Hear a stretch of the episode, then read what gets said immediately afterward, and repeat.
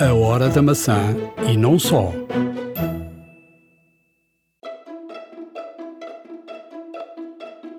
Bem-vindos à Hora da Maçã. Neste episódio, um convidado super especial. Lourenço Medeiros estará aqui para nos falar do seu amor à tecnologia, da sua vida profissional e de como vê o futuro da tecnologia hoje. Uma grande entrevista com o jornalista da SIC especializado em tecnologia mais reconhecido no país.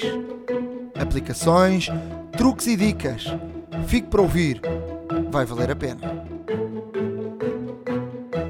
iServices, where service meets creativity. Já estamos no episódio 11 da Hora da Maçã. Um, tem sido uh, umas semanas, tem sido umas semanas difíceis para mim, muito e muito trabalho. Um, Ricardo, tu também ou, ou nem por isso? Bastante, Nuno. Uh, infelizmente, os nossos compromissos uh, laborais e profissionais impedem-nos de vez em quando nos juntarmos com, com a frequência que queríamos, mas consoante o nosso compromisso convosco, sempre que temos tempo, estamos aqui presentes. Tem sido de facto difícil nesta altura. falei no último episódio da, da minha viagem a, Nova York. Esqueci-me de falar de duas situações. Primeira, tive uma tive a primeira experiência numa. Não sei se tu já foste às Apple Stores, se calhar há muitos ouvintes nossos que nunca estiveram numa Apple Store. Já tive, já tive em várias na Europa, nos Estados Unidos infelizmente não. Portanto, mas a, a, a Apple Store tem praticamente são sim, todas iguais. Sim, é? são muito uniformizadas, de facto. E, portanto, a experiência de estar numa Apple Store, a experiência de a Apple introduziu a experiência de de tu entrares na loja, tocares no, no, nos, naquilo que a Apple de facto tem para a venda, experimentares, os computadores estão todos disponíveis, os telefones, está tudo disponível para poderes, uh, uh, se quiseres até estar lá mais de uma hora uh, na internet, a ver outra, outra coisa qualquer. De facto, é, é um atendimento muito peculiar. nesta altura, a Apple está a mudar um bocadinho a estrutura das Apple Stores, mas a Apple introduziu de facto este, este contacto direto com, com, o produto que normalmente tu não tens noutra loja.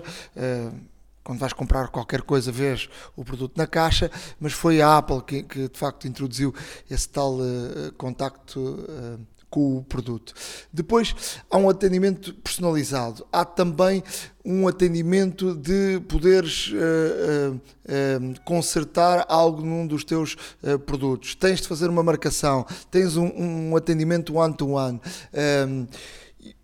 Fazes, fazes o pagamento, por exemplo, tu queres um, um iPhone ou um, um, relógio, chamas um, um um funcionário, uh, ele na hora traz-te aquilo que tu queres, se quiser experimentar antes, experimentas, se for neste caso um relógio, uh, e traz-te uma maquinazinha que pagas automaticamente, ou seja, não tem uma caixa registradora, portanto é uma experiência uh, de facto para, para quem gosta da Apple e não só, uma experiência gira ires a uma Apple Store. E eu tive a primeira experiência de ires a uma, uma loja Windows. Uh, depois de, de, Steve Ballmer uh, ter uh, de facto dito que o iPhone não importava para nada, portanto que o, o Windows ia, ia, percorrer o seu caminho normal, portanto de facto o Windows mudou um bocadinho a estratégia e começaram a aparecer nos Estados Unidos lojas Windows com os produtos Windows do mais variado possível junto das Apple Stores. E de facto é muito diferente. Um, tem coisas muito parecidas, até a escada. Eu, nós vamos publicar no, no nosso blog fotografias que eu tirei uh, da, da, loja Windows. Um, até a escada, uh, que é uma marca uh, praticamente Apple. Icónica, a escada de vidro. A escada de vidro é igual. agora, um, assim que entras, começam, tem, tem aquele tipo de atendimento de. a mim aborrece-me, que é Uh, o que é que precisa? Precisa de ajuda? Não, tu só estás a ver os produtos e já está alguém atrás de ti, quase uh, uh, a querer que, que, tu leves o produto. depois tem uma zona de jogos, uma zona de Xbox. tinha algo que eu até queria experimentar, que era uma zona da, dos óculos 3D. ou, ou, melhor, dos óculos 360. E, e, não tinha ninguém lá para, para eu experimentar. Disseram-me: olha, tem que vir aqui às 6 horas, só às 6 horas é que uh, pode experimentar. Obviamente que não voltei para, para ir, ir, ir experimentar. Acho que uh, Windows quer uh, de facto, e a Microsoft, neste caso a Microsoft, quer de facto copiar um bocadinho das lojas da Apple, mas de facto a experiência é, é bastante, bastante diferente e não queria deixar aqui de registar. Outra situação que eu experimentei nos Estados Unidos, e algo muito eh, curioso, uh, vi um, um, uma, um tablet da, da, Samsung, eu creio que tinha 23 polegadas, uh, algo, ou seja, fora do normal, que nunca visto algo assim, mas que uh, pode ser interessante e um, um, um tablet pode ser muito interessante e de facto ele era vendido dessa forma para quem tem casas, uh, por exemplo, com jardim, com piscina, quem almoça cá fora, tu queres ver o futebol, queres ver um evento esportivo e em vez de trazeres a televisão, trazes esse tablet da Samsung, eu creio que ele deve aparecer no mercado português. Em breve. Uh, até tem uma pega em cima uh, para, o, para o trazer este tipo de televisão e que já tinha nos Estados Unidos uh, acordos com as televisões americanas para poder, de facto, poderes ver filmes. Eu tive, eu liguei o Netflix ou liguei uma ou duas televisões americanas e de facto vês de forma brilhante e de forma fantástica. é um tablet, mas é, praticamente era, era uma, uma, uma televisão. Antes de chegarmos às notícias uh, da Apple, dizer, e já que estamos a falar de, de ecrãs e de uh, dizer-te que uh, um estudo, uma empresa, uma empresa norte-americana que que é DisplayMate, que, faz muitos comparações. sim, muitas comparações e markings de, de, de, ecrãs e tudo mais, considerou o, o ecrã do, do iPad Pro 9.7 o melhor ecrã de sempre, naquela dimensão. Sempre, e tem aqui um, um dado curioso, e dizendo que é o melhor ecrã que tem em casa ou seja, melhor do que as próprias televisões. Uh, portanto, este relatório feito pela, pela DisplayMate uh, é um relatório que nos deixa aqui com água na boca. Uh, de facto, este iPad 9.7 pode, e, eu tenho a sensação de que será um iPad brutal e um iPad que vai vender muito e um iPad muito interessante, porque é um iPad que uh, de facto tem aqui recursos uh, enormes. Vamos para as notícias Apple. Temos novos computadores, apareceram no mercado novos computadores, como tem sido o hábito da própria Apple, uh, silenciosamente, sem ninguém se aperceber uh, aparecem, ou seja, sem ter aquele tal anúncio de uma keynote dos novos iPhones ou novos iPads, apareceram silenciosamente e vem confirmar aquilo que nós já falámos anteriormente: o Air, a linha Air vai, vai desaparecer. Sim, de facto, eh, esta nova, esta nova gama de, de MacBooks é no fundo um ultimato à, à, família Air, até mesmo porque a família Air destacava-se nomeadamente pela autonomia e pela, pela ligeireza, pelo, pelo peso e pelas dimensões, e de facto estes MacBooks não só associam, eh, portanto, a espessura e a, e a leveza desses equipamentos do Air, como também a potencialidade, algumas potencialidades do Pro, ou seja, torna-se uma máquina e, e desta forma. Vai na linha de, de, do 12 polegadas que eles lançaram. É? Exatamente, ou seja, uh, era de esperar já e é perfeitamente normal que a Apple assim o faça. Até mesmo porque, porque tendo a Intel uh, anunciado os, os novos processadores, a sexta geração, neste caso, Skylake, o nome de código, era de esperar já que a Apple fizesse novos, uh, portanto, uh, renovasse a gama de computadores com estes processadores, do que já tem vindo a ser hábito nos últimos anos.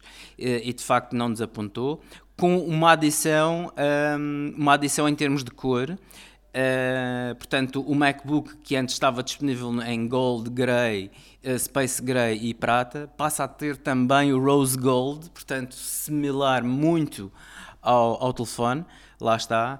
O que, o que também tem a ver com, a, com aquilo que tu já dissemos em episódios anteriores, portanto, há, há cada vez mais uma convergência, uma uniformização não só de sistemas operativos, como de máquinas, como de, de, cores e tudo mais. Acho que a Apple está, está a simplificar tudo muito mais uh, nessa situação e as novas máquinas uh, vêm com, com prestações uh, bastante interessantes, apesar de terem clocks não muito, não muito lá está, não muito altos, portanto, os processadores é 1.1 e 1.2, lá está, são, são, são neste caso processadores que conseguem uma autonomia muito superior à geração anterior, neste caso. Portanto, os processadores são Intel Core M3 Dual Core uh, de 1.1 Uh, e o processador Intel Core M5 Dual Core de 1.2. Vem com uh, memória RAM de, de, de 8 GB, uh, com 1866 MHz e depois o armazenamento começa em, em 1.1 tem 256, 1.2 tem 512 e depois tem uma curiosidade, uma, uma particularidade uh, e que vem confirmar aquilo que já tinha acontecido anteriormente no, no 12 polegadas que, um, que vem com uh, a questão do USB-C só Exatamente, ou seja, a integração do USB-C e cada vez mais eh, nota-se que os, os, fabricantes, os principais fabricantes de discos e outros acessórios estão a converter-se todos ao USB-C. Uh, portanto, já existem em mercado muitas soluções para esta porta. A porta que foi vista antes como, entre aspas, limitativa, agora torna-se cada vez mais, cada vez mais patente que a aposta da Apple neste tipo de porta não só permite miniaturizar aquilo que já era muito pequeno uh, e otimizar o espaço ocupado pelas portas USB para realmente mais bateria e outros componentes que, que, que, neste caso versatilizam toda esta nova gama. Estamos a falar de 10, 11 horas de, de bateria, portanto uh, praticamente um dia de, sem, sem carregamento. Muito próximos, o MacBook Air de 13 uh, tinha no máximo 12 horas de autonomia, portanto está muito próximo dessa gama, o que novamente dizemos eu, na minha opinião, julgo que este é o arauto do, do, do término da, da, da gama Air. Uh, sim, estes são 12 polegadas. Uh, estamos a falar num modelo de 256 1.1 em 1500 euros, 26 cêntimos. 26 cêntimos são importantes. E, e o de 512 em 1831 0,52, ou seja, não estamos a falar de um preço baixo. Acho que é um preço uh, considerável se nós olharmos, por exemplo, para os zeros de 11 polegadas. Um, dá para pensar, mas eles vão acabar de facto com a linha R. Tudo indica que sim, mas uh, a, a, gama Apple, a gama dos, dos MacBooks vai, vai começar nos 1500 euros parece-me bastante alto. Eu não sei se não haverá aqui alguma surpresa uh, num futuro, porque haver aqui um computador que vá ali nos 900 e tal mil euros, que é o que está a acontecer neste momento. Pois, eh, efetivamente, consegue-se comprar já o, o, MacBook Air de 11 polegadas na ordem dos mil euros. Uh, e se formos para o MacBook de 12, os novos, lá está, é no mínimo 1500, portanto é um salto muito grande, são mais 50% do valor, mas em termos de performance é uma máquina completamente diferente, diga-se passagem. Eu acho que em breve também vai haver uma renovação dos, dos MacBooks Pros, ou seja, para, para profissionais, eh, ou seja, MacBooks com, com outra potência. Portanto, estas são máquinas que até mesmo só por ter o USB-C limita, uh, por exemplo, quem trabalha com vídeo, quem trabalha com, com muitas, muitas com discos externos, com muita coisa ao mesmo tempo, uh, limita uh, sobretudo, mas para uma máquina do dia a dia é de facto uma máquina brutal. Acho de facto que o preço é bastante caro. Nas notícias Apple surgiu também aqui uma, um, uma data que é uma data importante. Sim, neste caso foi anunciado e, e pela Siri inclusivamente foi, foi realmente uma, uma fuga de informação feita pela própria Siri. Fuga ou, ou com intenção? Sim, fuga intencional, por assim dizer. Ou seja, eh, ao perguntar à Siri quando é que seria a próxima WWDC, a Siri responde que eh, a próxima WWDC irá acontecer entre 13 a 17 de junho e que está muito, muito entusiasmada com, com o facto. Eh, normalmente as keynotes da Apple são no primeiro dia da, da, da, da WWDC, ou seja, vamos apontar para dia 13 de junho, todos estarmos atentos a essa keynote uh, da Apple.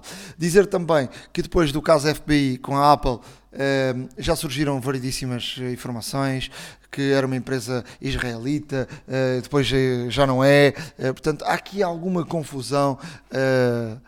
E, e, e, portanto, uh, como, como, como, disse o Pedro Aniceto no último episódio, uh, fiquei na dúvida se eles não chegaram a um entendimento e, e, cada um para o seu lado, e portanto a Apple deu a informação que quis ao FPI e, e, chegaram os dois a acordo. Uh, essa é a informação, acho que nunca saberemos a, a verdade, mas aquilo que vem a seguir é que os dois sistemas de, de, de mensagens mais usados no mundo que encriptaram as próprias mensagens, ou seja, o WhatsApp, uh, que é utilizado por mil milhões uh, de utilizadores, uh, criou a encriptação do, do próprio WhatsApp, portanto, é a aplicação de mensagens mais usada em todo o mundo e é uma, uma aplicação transversal a todos os sistemas operativos. E também, logo a seguir, o, o Viber, que é do mesmo género eh, que tem 700 eh, mil milhões de, de, de utilizadores, ou, melhor, 700 milhões de, de utilizadores, eh, veio também fazer a encriptação. estamos num, numa na era, de facto, de as próprias aplicações estão cada vez mais a, a seguir esta linha do, da segurança. Sim, nota-se que a segurança é, um, é um aspecto preocupante permanente Uh, uma vez que, que há notícias que, inclusivamente, as autoridades canadianas conseguiram, conseguiram desencriptar o BBM da BlackBerry e por aí fora. A Microsoft também teve algumas questões nesse sentido, portanto, faz, uh, neste seguimento, faz todo o sentido que as aplicações de, de mensagens instantâneas tenham encriptação end-to-end, -end, portanto, a encriptação é feita no momento em que escrevemos a mensagem, é encriptada e é desencriptada única e exclusivamente pelo, pelo receptor. Ou seja, não há possibilidade, teoricamente, não há possibilidade neste caso de haver pelo meio alguém que faça uma auscultação, alguém que faça uma triagem, alguém que faça uma, uma vigilância sobre este tipo de, de mensagens. Isso levanta-se outra questão, a questão da segurança e a questão das autoridades. Uh, de facto, é, é um debate pertinente uh, e, e, que eu próprio não tenho uma, uma opinião muito formada. Se por um lado, ok, as pessoas têm o direito à sua privacidade, isto cria aqui também, uh, de facto, um problema para, para, para as autoridades. Sim, de facto, temos, temos que. Eh, ninguém gosta de ver a sua, a, sua, a sua privacidade violada, porém, temos que pensar todos também num bem maior, ou seja. Tem, temos que ver que, que, de facto, e infelizmente, o terrorismo é, é, é, um flagelo a nível mundial e, obviamente, que todos e quaisquer esforços para prevenir qualquer tipo de atentado e que salvem vidas não obviamente só tentado, são... mas uh, droga, claro, uh, armas, assaltos, armas, tanta tráfico, coisa. Tráfico de humanos, por exemplo, etc. Tudo tudo, tudo que envolva violação direta de, de, dos direitos humanos e até mesmo com possibilidade de haver vítimas, é importante que, que, que realmente haja precauções a esse nível, de facto. Nas notícias Apple, uh, surgiu também uh, recentemente que a Apple contratou Chris Porritt, uh, este nome não nos diz nada, mas se lhe disser que é vice-presidente de engenharia da Tesla uh, para projetos especiais, já, poderá, uh, já poderemos começar a pensar aqui em algo mais. A Tesla é, foi, foi um, um o primeiro pioneiro em projetos de carros de facto eh, elétricos. Ehm, também surgiu a notícia que a Apple está em conversação, ou esteve em conversações com a BMW e com a Daimler eh, e não chegaram a, aqui a algum acordo. Não se sabe que tipo de, de, negociação foi, foi feita, mas isto cada vez são mais notícias que a Apple está de facto no, no, eh, no, no mercado do carro. E portanto, mais cedo ou mais tarde irá aparecer um carro Apple. Não tenho uh, praticamente uh, dúvida nenhuma em relação a esse, a esse aspecto. Pois, uh, efetivamente, o, o, ano, o ano previsto para o lançamento do carro seria 2020. Uh, há quem diga 2018. Não sabemos ao certo, não sabemos que tipo de carro, que tipo de fabricante estará por trás. A Apple uh, sabemos que anda em conversações e essas conversações, pelos vistos, falharam com, com, com, com fabricantes muito conhecidos. Uh, provavelmente a Apple o que, o, que, o que irá optar, na minha opinião, será por um fabricante não tão conhecido e que possa também desenvolver uh, outro tipo de aplicações para o, para o próprio carro. Uh, isso é, é, um, é um assunto que, que, que, iremos acompanhar atentamente durante os próximos podcasts. Mais à frente neste podcast vai poder ouvir uma entrevista com o Lourenço Medeiros. Vamos falar uh, de facto sobre a, a, questão do carro sem condutor e portanto eu acho que a Apple vai, vai estar nesse, nesse momento. Um, e portanto parece-me que esse é o caminho que a Apple, ou seja, elétrico, sem condutor, e portanto, quando a Apple entrar nisto, uh, parece-me que será esse, esse o caminho. Só para fechar, falámos há bocado da, WWDC, uh, altura que vamos ver um novo, vamos ouvir falar pela primeira vez do iOS 10, uh, eh, o novo sistema operativo para, para os telefones e iPads.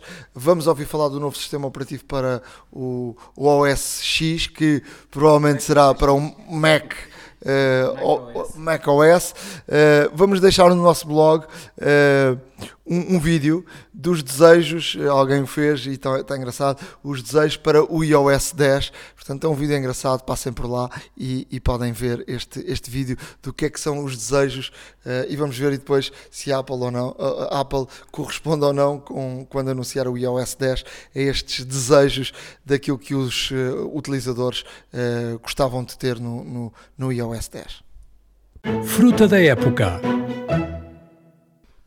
Estamos na zona da fruta da época com o Pedro Aniceto. Hoje temos um convidado especial, Lourenço Medeiros. Toda a gente conhece este nome uh, na área da tecnologia, mas a verdadeira história é que o Lourenço Medeiros é jornalista há, algumas décadas. e começámos uh, na era do, do, do, analógico.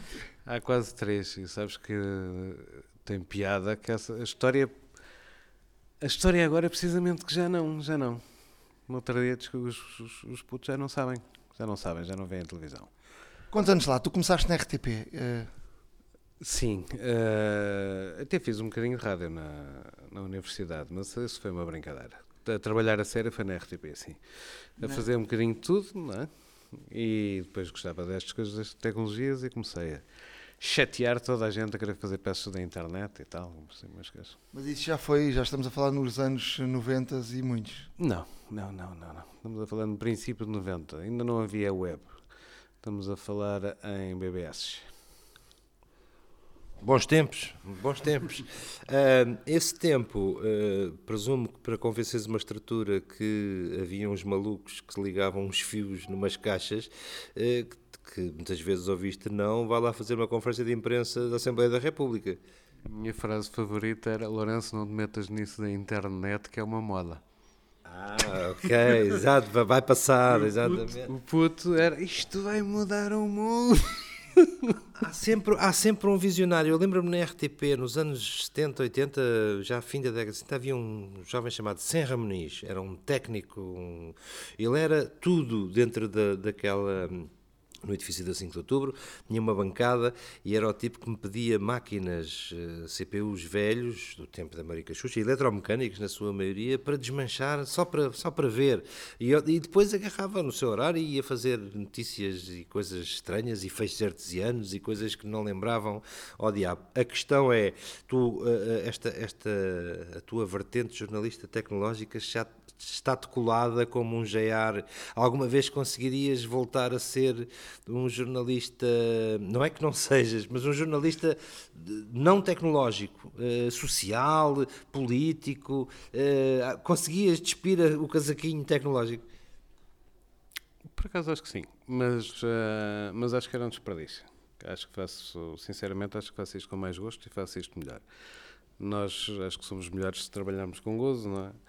Uh, e acho que, que as marcas também funcionam, as pessoas uh, reconhecem a marca do Lourenço Medeiros e se calhar dão-me um bocadinho mais do que se for um tipo qualquer que não conhecem, sobretudo quando, estão, que quando eu vou fazer uma coisa de tecnologia, não é? Olha, é este, não é? E de alguma forma acreditam que eu os vou tratar bem se estiver a falar de tecnologia. Uh, tu já tens uma marca, não é? Ah, e não te livras dela. Não, isso podes ter certeza que sim. Sem falsa modéstia, isso podes ter certeza que sim. Devia estar patenteada.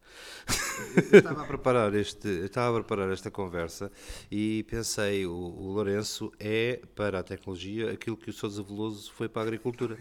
É basicamente.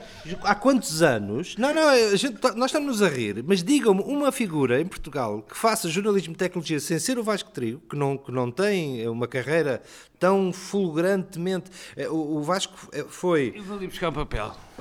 O Vasco foi a cara da tecnologia, mas na perspectiva formal, não é na perspectiva de mãos na massa, como eh, o Lourenço vai experimentar coisas, mexe, eh, sei lá, tanto podes ver a andar de bicicleta como a, a ver nanopartículas ou e- impressão 3D. Portanto, o, o Lourenço está neste momento a tentar desenhar uma carreira. Não, estou a tentar lembrar-me de umas histórias que, que, que se calhar tu conheces, pelo menos parte delas, aqui acho que vem a propósito disto.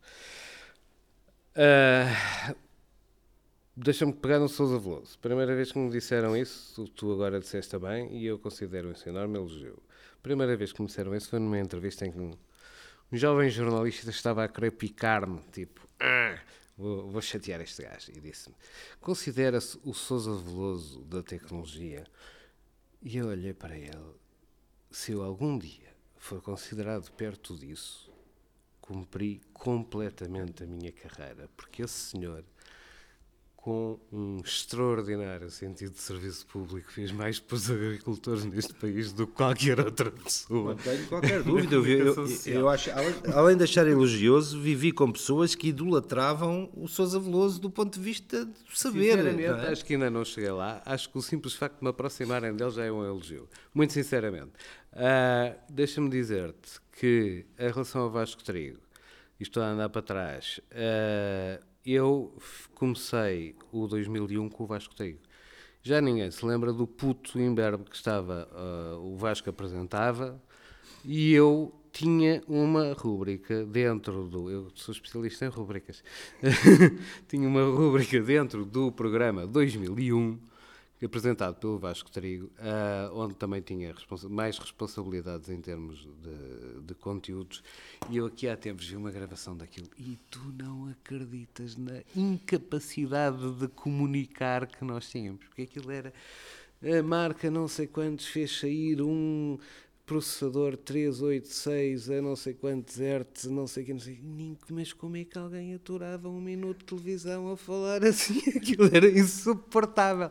Pronto, mas fomos aprendendo. Fomos aprendendo, porque ninguém percebia nada do que nós estávamos a dizer, como era óbvio. Isto foi uma, uma altura muito gira, foi quando nós aprendemos a comunicar tecnologia. O programa chamava-se 2001. ah, e até a história de 2001 tem a sua piada, porque eu e o Vasco, eu e o Vasco passámos imenso tempo e a culpa foi nossa. Ali a moer, Epá, isto tem que ter um nome moderno, um nome para o futuro, um nome não sei o quê, e nunca mais desengonhávamos com nada de jeito. E houve um diretor que, da RTP que passou por nós, para vocês nunca mais desengomam, acabou, chama-se 2001. E o homem tinha toda a razão, a culpa era nossa. Mas eu apanhei uma fúria daquelas de putos e disse: se queres dar uma imagem de futuro, também lhe podes chamar sexta-feira que vem a dar no mesmo.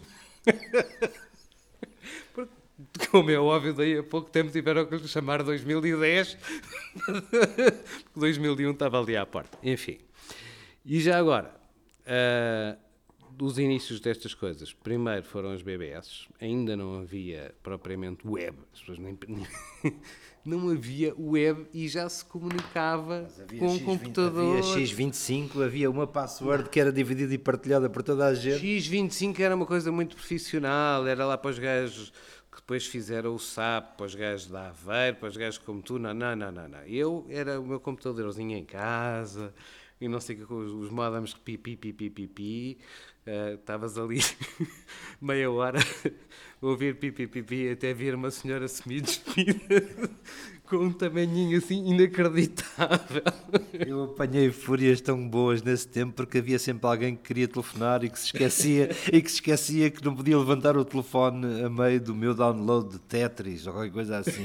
Pá, e eram, eram, foram tempos maravilhosos. Deixa-me deixa uh, olhar aqui para o meu lado. É que isto, passa, isto depois passa para um clube quase secreto. Não era que nós quiséssemos que fosse secreto. Eu, o Zé Alberto Carvalho, epá, mais umas quantas pessoas que eu não vou lembrar do nome todo, fomos dos primeiros privados a ter internet em casa. Porque alguém na Universidade Nova, não foi? Se lembrou de, espera aí, nós temos aqui internet e era importante dar isto às outras pessoas. E então criaram uma aldrabice, o Portuguese Users Unix, Unix Group. Portuguese Unix Users Group, que era uma artimanha legal para que a universidade pudesse fazer de operador de internet, coisa que era não havia cobertura legal para aquilo na altura. Na prática, forneciam a quem queria a internet para fora. Eu assinei um contrato por fax com estes gajos. Os tipos mandaram-me um papel e eu, tava, eu ao telefone na RTP, nunca, nunca me de esquecer da cena. Na minha secretária, na RTP, eu telefono com um gajo e tal. Então, mas vocês mandam-me um contrato e eu assino.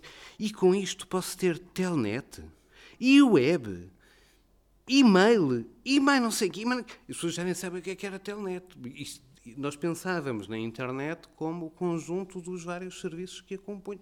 Hoje em dia já ninguém pensa nisso. Não é? uh, isto tudo por 7.500 escudos por mês. Mais barato que o Netpack. Mais barato que o claro. Netpack. Não, mas era mal isso. Isso, isso era para amadores. uh, pronto, e então assinei, assinei o papel, tal, sei, mandei por fax para eles e passei a ter web em casa, que é uma coisa inacreditável. Mostrava às pessoas que estão a ver, isto é uma universidade no Japão no meu computador. Isto é uma coisa inacreditável noutros tempos. Agora ninguém liga a isto. Mas enfim, estes gajos, eu, Zé Alberto, nós tínhamos quase reuniões secretas a discutir a potencialidade destas coisas e reuníamos inclusive com os senhores do PUG, com o Legato Martins e mais não sei quantos gajos, que já não me lembro do nome, que eu tenho péssima memória. Eu e o Zé Alberto sonhávamos em fazer uh, programas. Nunca contei esta em público. em cassete. Programas para vender em cassete. para ensinar as pessoas a usar a internet. Ah, um publisher. Um publisher. Vi lá, o Zé Magalhães não se lembrou disso. Fez um livro, se bem te recordas, começou por fazer um livrinho sobre a internet. Na altura certa, hein? com a cara de Zé Alberto Carvalho, ensinar as pessoas a, a, a, usar a internet, aquilo tinha sido um sucesso. Nem sei porque é que não avançámos lá. Deixa-me deixa só, deixa só meter aqui uma colherada uh, e olhando eu, próprio podia responder isso, mas eu quero que tu uh, fales um bocadinho sobre isso. Uh, desde os tempos da RTP até os tempos de hoje, a nossa profissão uh, teve aqui uma mudança brutal em termos de, de, de trabalho. Uh, Conta-nos lá um bocadinho o que era a vida de jornalista de uma televisão nos tempos da RTP e nos, nos primeiros tempos da SIC, onde eu, eu vivi, e o que é hoje. Quando eu comecei na RTP, os conceituadíssimos e pessoas que eu só posso ter um enorme respeito, que me ensinaram tudo o que eu sei sobre jornalismo. Não estou a brincar, estou a falar a sério. Mas havia coisas caricatas, como gozarem comigo porque eu insistia em escrever à máquina.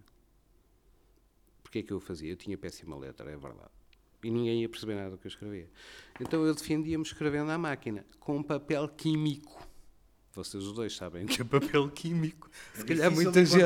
Olha que há poucos meses gente. quis comprar uma caixa e vi-me grego para encontrar papel químico. Se calhar muita gente que está a ouvir não sabe o que é papel químico. Né? Três folhinhas de papel com umas folhas escuras no meio e aquilo. Escrevias uma única vez e ficavas com três folhas escritas, porque aquilo fazia uma cópia, não é? À máquina, com teclas de bater e não sei o quê, tac, tac, tac, tac, tac, tac, tac. E eu escrevia com, com a, a máquina de escrever. Está ali, coisa. Na redação. Na redação. Na redação. E havia máquinas de escrever, não era o único, mas gozavam comigo e tal, porque o gajo armado em carapaz de corrida e tal. Uh, o gajo novinho armado em. em... É repórter. É. Exato. Pronto. E. Um... e eu. Espera, mas eu já na altura tinha cá umas manias e dizia: vocês vão ver quando vierem os computadores não têm outro remédio se não escrever com, com teclados. É? O puto já tinha. já tinha pele na venta. Assim, olha, quem diria? E depois, em termos de edição e em termos de envio, era, o, era a loucura. Ah, fazer internacional era uma coisa engraçada. Havia uma mesa no meio da redação onde estavam os telex. Os telex eram papéis, papéis que tinham as notícias internacionais. Então, davam-te uma notícia para fazer sobre uh, uh, aquele controle remoto, saiu um novo controle remoto uh, nos Estados Unidos, não é? E tu ias lá, fazias os papelinhos, tac, tac, tac, tac, tac, tac, à procura dos papéis sobre o controle remoto, não é? Pegavas naquilo, depois ias ver, numas cassetes enormes, gigantes, uh, quais eram as imagens que haviam sobre o controle remoto.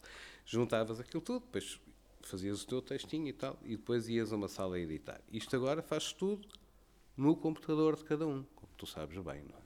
Cada um no seu computador tem todas as fontes de informação, todas as imagens do, dos circuitos internacionais, isto é possível fazer no computador de cada eu, um. Eu recordo no, nos primeiros tempos da SIC, porque a SIC estava muito longe do, dos meios técnicos da RTP, nós nos primeiros tempos da SIC, saías de Lisboa, nós tínhamos que ir aos emissores, às vezes às 11 da noite, imagino que ia subir à Serra eh, de Monte Junto, a um emissor que estava lá em cima, na Serra de Monte Junto, tinhas que ir por, por caminhos de, de areia e terra, tinha lá uma caixa, onde tu, ah. tinha uma caixa, onde tu abrias a caixa, sempre com um frio desgraçado lá em cima, se fosse verão ou inverno, havia sempre frio, para ligares um, lá o, a câmara, fazeres play e enviares para Monte Junto e de Monte Junto, de, de, aqui de Monsanto e Monsanto para Lisboa. Tens que dizer como é que fazes o mesmo agora. Que as pessoas Sim, eu, deixa-me deixa explicar. E pior ainda, eu, lembro, eu viajava muito nessa altura, no início. Se tu estivesses, por exemplo, a Itália, tu para enviares uma reportagem para Lisboa, tinhas que ir a uma televisão de Itália. A televisão de Itália tinha que passar um circuito para uma televisão de França.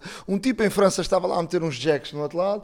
De França passava para, para Paris para, para Madrid, de Madrid para Lisboa. Se houvesse no meio disto um tipo que não metesse lá os, os jacks no sítio certo, a peça não chegava a Lisboa. Como é que tu sabias que chegava? Havia retorno? Não, nós tínhamos por telefone, onde é que isto pode estar? Uh, olha, liga lá para Madrid a ver se está lá a chegar. E depois a liga lá para, nossa, para, para, para, a França para ver se, está a chegar. Isto era o. o... Foi uma grande invenção. Eu tive uma vida muito mais fácil. Eu ia às estações de, dos Correios, alugava uma daquelas cá. Sério, eu fiz isto no Alandroal, correu-me mal. A única vez que me correu mal, tinha uma chavinha de fendas, ainda hoje trago uma chave de fendas comigo uh, ia para a cabine, fechava as portas, as cabines de madeira, uh, desarmava o parafuso central da caixinha de, de, dos contactos e já tinha dois lagartinhos que uh, abria e punha nos bornes. E portanto, o tempo que eu estava a pagar de telefone numa cabine de província eram impulsos relativos ao dial-up, o que era muito mais fácil. Eu presumo que no estrangeiro a malta fizesse exatamente a mesma sim, coisa. A malta da rádio, sim. Nós da televisão tínhamos que funcionar diferente e tínhamos que ir a, produtoras. Hoje em dia Uh, eu vou, vou, até contar aqui uma, uma situação. Uh, estamos a falar com o Lourenço, mas eu até conto uma situação que se passou comigo. Eu já tive. Nós editamos num computador, enviamos via internet. Eu já tive um, uma, uma, aquelas dores de barriga. De, de, tem que ser na hora e tu. ao mesmo tempo tens uma hora para meter a peça em Lisboa e portanto fiz edição uh, da peça sentado na sanita e carreguei no botão send sentado na sanita. Isto é... não se contam, pá. é uma das, das, muitas histórias. Uh, Lourenço, vamos falar de, de, tecnologia. Tu que lidas com tanta, tanta gente. Um... Quando eu cheguei à SIC, havia diretores que não sabiam mandar um mail. Não sabias esta, pena não. Eu não te digo a quem. Falamos de, de até que tu, tu que lidas com uh, centenas e centenas de produtos ou milhares de produtos, um, ehm, que vais a feiras de todo lado. Para ti, uh, hoje já sabemos qual, ou seja, antes do, do, dos smartphones havia uma, havia uma barreira, ou seja, os smartphones mudam o antes e o depois. O que é que tu achas que vai acontecer uh, no futuro próximo? Obviamente é, é difícil responder a isto, mas se calhar tens uma melhor noção do que a maior parte das pessoas. De serviços. Eu, o, o, que eu posso ver no, no futuro próximo, se quiseres, pós-smartphone, é a virtualização do smartphone. Ou seja, tu passaste do computador para o smartphone, depois vais o teu smartphone vai ser um serviço. Não interessa a máquina onde tu vais mexer. O que interessa é, é teres os serviços. Aquilo que tu tens, tens em qualquer sítio. eventualmente vais ter que ter interfaces, não é? Não sei muito bem como é que a coisa se vai fazer.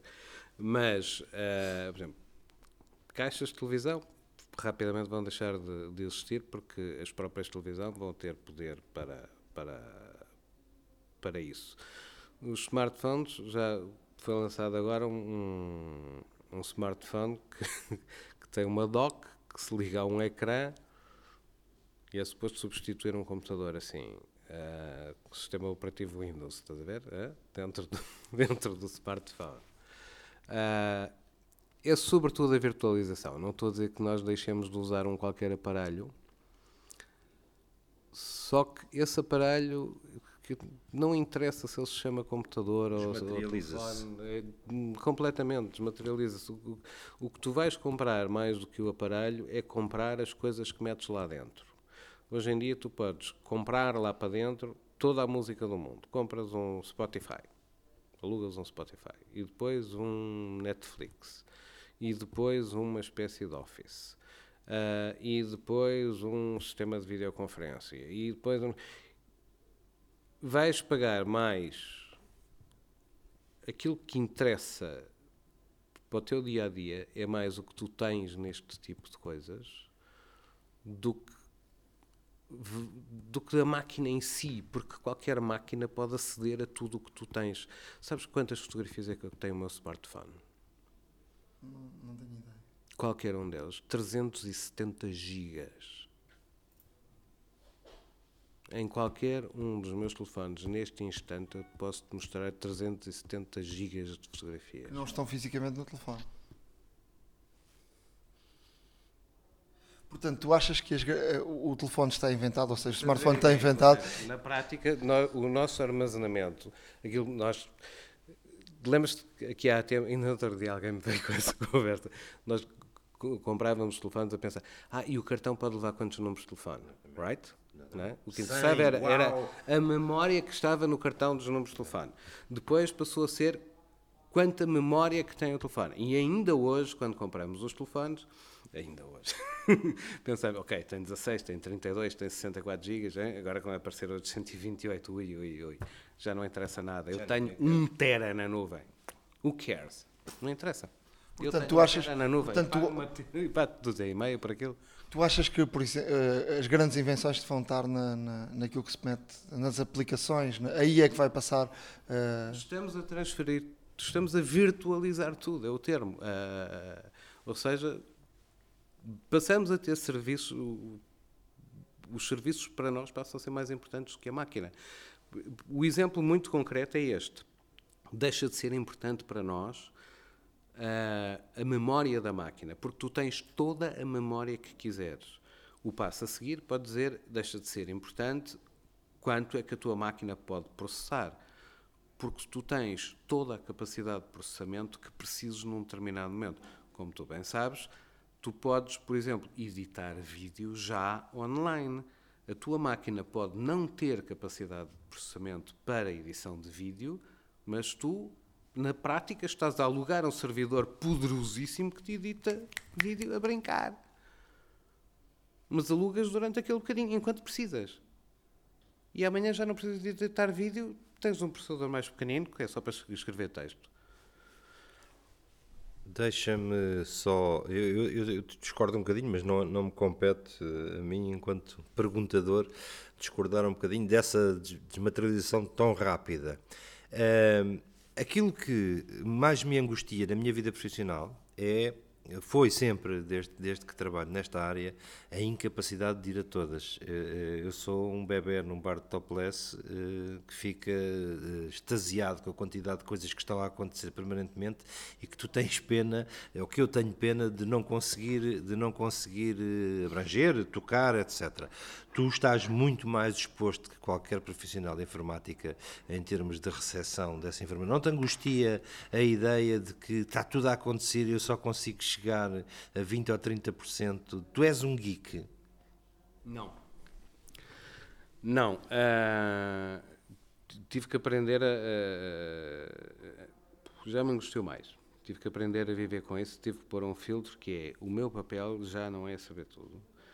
O meu papel é tentar perceber disto tudo o que é que é importante para o público da televisão generalista, que é onde eu trabalho.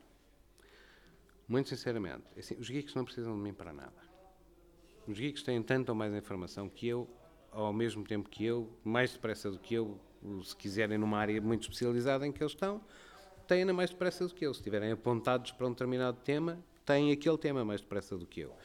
Um, e, e, é absolutamente impossível qualquer ser humano estar a par de tudo o que se passa em termos de tecnologia. Portanto, tive que pôr o filtro para as pessoas para quem eu falo e tento filtrar para aquilo que eu acho que é importante que muita gente, que, é, que é, não, não, é, é, uma coisa muito abrangente, não é? Uh, que é importante como que eu comunique a essas pessoas. Claro que não consigo comunicar tudo, não é? Eu depois tenho que uh, uh, me limitar à minha capacidade humana de só conseguir processar X informação e uma vez por semana. Uh, já vi que tu queres falar de outra coisa e eu depois queria responder ainda mais ao Nuno aqui com outras tá coisas. Mas então deixa-me só terminar este. Eu já te vi preparar essa comunicação, já te vi fazer peças não de raiz, mas antes, de, antes da câmara começar, começar a gravar, a minha pergunta já contribuíste muito para elas, deixa-me lá também, também já, também já, também, mas, mas, mas é mútuo. Uh, a minha pergunta é, tu quando estás a, a, pensar uma peça, quando estás a pensar a comunicação, não é a peça, para não é o objeto tecnológico, quando estás a comunicar o texto, quando estás a pensar no texto que vais que vais debitar nessa peça, tu estás a ver um espectador médio ou, ou, estás a ver. Porque é, vai ser impossível olhar para o país real e dizer como é que eu comunico com a dona Aduzinda que está a, a ver o telejornal uh, em. Jornal da Noite, faz favor. Desculpem, Jornal da Noite, para mim será. É uma questão de, de hábito de linguagem. Em, em, em Torre de Moncorvo, uh, que a ideia de uma printer 3D será tão fantástica quanto Nosso Senhor Jesus Cristo descer em cima de uma azinheira. Juntamente com a Senhora de Fátima, num combo, uh, ou o tipo urbano, um, que tu, tu tens um público-alvo para quem falas no teu, no teu programa, ou tens que ser tão abrangente e tão genérico que consigas chegar às donas aduzindas deste, deste país? Eu sou fascinado por tecnologia. O que eu tento transmitir, muito sinceramente, é um bocadinho desse fascínio. Não tento dizer às pessoas. Aquilo é muito importante. Tento mostrar-lhes como é que eu vejo a coisa e depois cada um julga por si, não é? Eu não, não, não, não quero impingir as coisas às pessoas, cada um julga por si. E eu tento perceber mais ou menos em cada momento, posso fazê-lo bem ou mal, o que é que é uma linguagem aceitável num jornal da SIC. Isto pode dar muitas horas de discussão. Uh, durante muitos, muitos anos, eu recusei-me a dizer download. Agora digo. Rendeste? Não, acho que a dona Aduzinda já sabe o que é um download. É tão simples quanto isto. Quando é que eu mudei? Nem te sei dizer bem. Há muita linguagem que eu podia usar para chegar às camadas mais novas, que não uso, porque acho que os mais velhos não iam perceber. Não entro. Hum, é uma escolha. É uma escolha. Uh, não entro facilmente nas novas palavras para não assustar as pessoas que não as conhecem. É um bocado a ideia. E muito sinceramente, mais uma vez, acho que o meu papel é mais de mostrar estas coisas a quem não as vive tanto como isso no dia a dia do que, do que a quem as vive. Quem, quem as vive não precisa de mim, não é só os geeks. O, os putos não precisam que lhes ensine nada sobre telemóveis. Não é inteiramente verdade. Eu vou-te explicar que eu sou profissional desta área, como tu sabes, e há, há alturas que nós estamos aliados, que estamos a pensar noutras coisas, e disse, Lourenço, ora, deixa cá ver, o que é que é esta semana? Uh, há coisas que já me trouxeste que, que, eu não, não, chegava, não chegava lá uh, se, não tivesse, se não tivesse visto, não é? Mas isso é como, como ver uma paisagem no National Geographic e pensar em ir ao Abu Dhabi porque, porque vi, não é? Mas aí, aí, aí é outra coisa. É porque eu, eu vou a muitas coisas. Ou seja, normalmente cada profissional de tecnologia está mais ou menos focado numa, numa área. Não é? Um tipo, para não ir para o teu caso, muito direto, o tipo que vende veículos elétricos, o gajo sabe muito mais do que eu de veículos elétricos. Está muito mais a par do que eu, não é? Mas no dia em que eu lhe falar de do iPad, se calhar ele não sabe o que eu sei. É um bocado por aí. Ou de bicicletas de rodas elípticas e coisas. Bicicletas de rodas elípticas e depois também há isso e eu misturo um bocado de investigação com com, com produtos que estão mesmo no mercado. E há claramente um prazer pessoal em certos produtos. Isso é, é tão transparente quando ele está a curtir mesmo, curtir fazer uma peça, e foi o caso da bicicleta. Claramente, eu digo assim: este homem está verdadeiramente no Playgarden a, a curtir. É verdade, é verdade, é verdade. E, e, e sabes que é, é uma sorte dos diabos, porque normalmente o jornalista o que é que tem que fazer? Tem que se distanciar das coisas. Uh, e, por exemplo, em relação a um telemóvel, eu se calhar tenho que ser mais objetivo e não sei o quê. Ah, pá, agora a bicicleta elíptica. Alguém vai dizer que eu estou a fazer publicidade à bicicleta elíptica que nem sequer está à venda. Epá, que se lixo, mostra o gozo todo de estar em cima daquilo e pronto, cada posso, posso. E ainda por cima, funciona que as pessoas acham divertido ver-me a divertir-me. Pronto, pá, pelo menos não, é o feedback que eu tenho. Portanto, Tá, pronto. Lourenço, ias-me dizer o quê há pouco? Não, é só pegar na tua. Fiquei com. Quando me perguntaste pelo futuro, eu agarrei-me logo na, na questão dos telemóveis e não sei o que é que é o habitual, mas há, há, há tanta coisa mais. E uma daquelas que eu costumo dizer sempre, e que é das coisas mais radicais que vai acontecer agora, é muito pior do que a virtualização. E eu já pus isto em reportagens, felizmente. É assim, esta revolução toda aconteceu que nós arranjamos aí uns códigos de uns e zeros para dar instruções a computadores, para pôr as máquinas a fazerem e a mostrarem o que a gente quer, para fazerem contas mais depressa do que nós, etc, etc, não é? Agora, para aí, há uns 20 anos, houve uns senhores que começaram a perceber qual é o código do ser humano o código da vida, começaram a perceber o que é o ADN. Ainda estão muito longe de perceber tudo sobre isto. Começaram vagamente, espera aí, aquilo parece uma espécie de abecedário, começaram a entender. O que é que eu costumo dizer, e há cientistas muito iminentes e que sabem mais do que eu, que já me confirmaram. Até descodificarmos o ADN, a medicina, perdoem o exagero, é quase uma espécie de coisa empírica. A gente experimenta aqui um pozinho e pá, isto funciona. Olha, isto tirou a dor de cabeça ao gajo.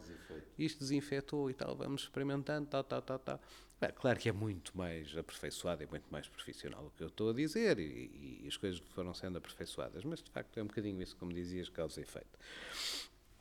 Quando nós começamos a chegar ao código, quando nós começamos a chegar a como é que os átomos se juntam, como é que as moléculas se juntam para fazer a vida para chegar às causas reais. Porque que de moléculas, o que é que aconteceu às moléculas que levou a que eu tivesse uma dor de cabeça? Isto acontece de facto. No mais fundo dos fundos dos fundos, houve qualquer coisa que se passou nas moléculas para que eu tenha uma dor de cabeça. Não é? Para que eu seja preto ou branco ou tenha os olhos azuis, eu não sei. Essa parte nós já sabemos, mas não sabemos muito bem como é que funciona. A partir do momento em que os senhores descodificaram isto, abriu-se um mundo que mal começou. Estás a ver o Blood Runner?